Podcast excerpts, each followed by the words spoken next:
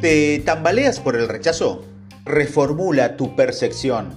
Primero, comprenda que todos fallan, son rechazados y escuchan, no mientras trabajan para lograr una meta.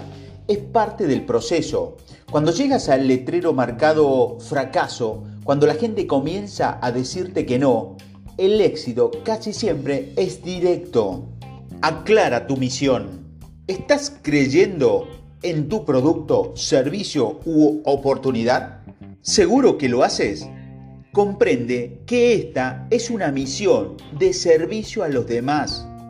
La gente está ahí afuera esperando por lo que tienes. Es tu trabajo encontrarlos. Toma acción. Tu tarea en cuestión puede parecer desalentadora. Por ejemplo, debes comunicarte con 50 personas, lo que parece bastante intimidante.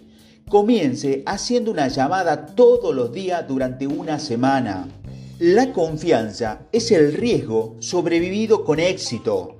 Hacer esta pequeña acción, solo un contacto al día, aumentará tu confianza. Aumenta gradualmente tu actividad en las próximas semanas refuerza tus actividades. En lugar de celebrar los resultados, recompensa la acción. Si realizo cinco llamadas durante la semana y solo escucho que no, celebra el esfuerzo. No podemos controlar a otras personas, solo a nosotros mismos. Esta es una clave para reprogramar cómo se siente acerca del fracaso y el rechazo. Siga adelante. La verdad es que la mayoría de la gente simplemente se rinde demasiado pronto. La mayoría de las cosas tardan más de lo que queremos o esperamos. Las personas están ocupadas y por lo general no responden de acuerdo con nuestro horario. Debemos ser pacientes. Mantente en el camino.